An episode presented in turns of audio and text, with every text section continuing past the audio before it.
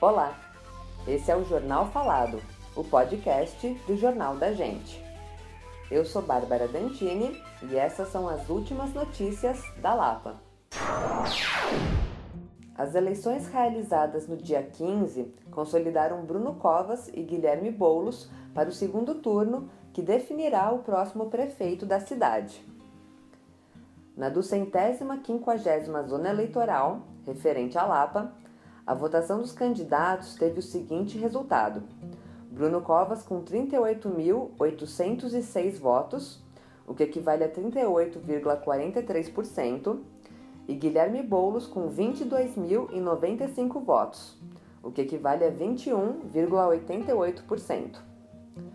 Nas sessões da Lapa também foram registrados 4.367 votos em branco 8.525 votos nulos e 51.938 abstenções, número maior que as votações individuais dos candidatos que foram para o segundo turno. Já para a Câmara Municipal, foram reeleitos três vereadores que atuam na Lapa: Fábio Riva, com 24.739 votos, Eliseu Gabriel, com 21.122 votos e Paulo Frange, com 17.796 votos. A Escola Estadual Professora Zuleika de Barros Martins Ferreira, na Rua Padre Chico, é a sede do primeiro Centro de Inovação da Educação Básica Paulista. A estrutura instalada no primeiro andar foi equipada para a realização de trabalhos de cultura maker, robótica, modelagem 3D entre outras atividades práticas ligadas à tecnologia, e atenderá, além dos alunos da escola, estudantes de toda a rede estadual.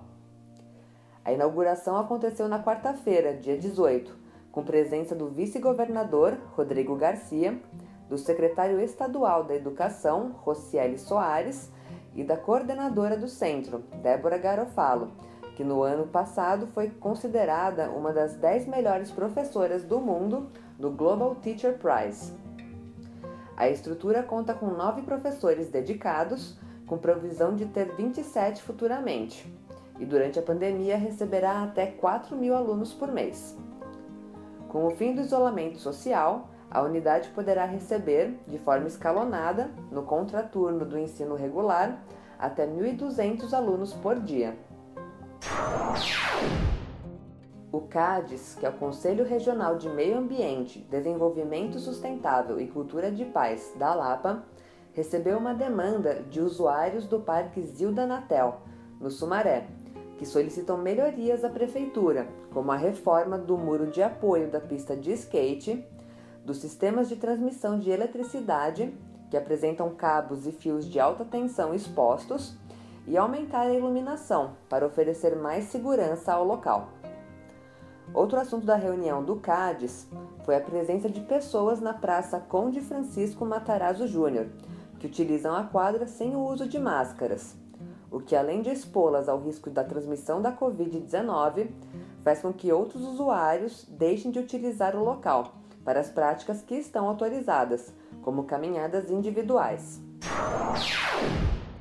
A tradicional campanha Papai Noel dos Correios, que geralmente conta com encerramento na sede da empresa na Vila Leopoldina, teve que ser adaptada por causa da pandemia.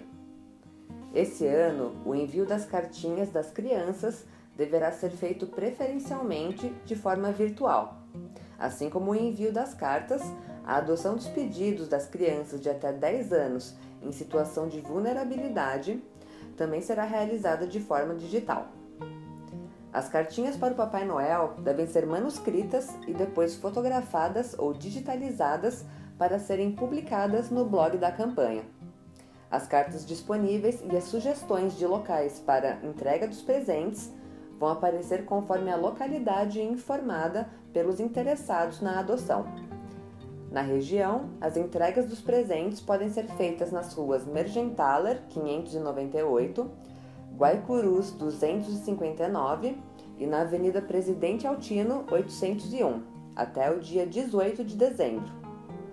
Em 2019, a campanha Papai Noel dos Correios completou 30 anos, com atendimento de 6 milhões de pedidos de crianças desde que foi iniciada. Esse foi o Jornal Falado.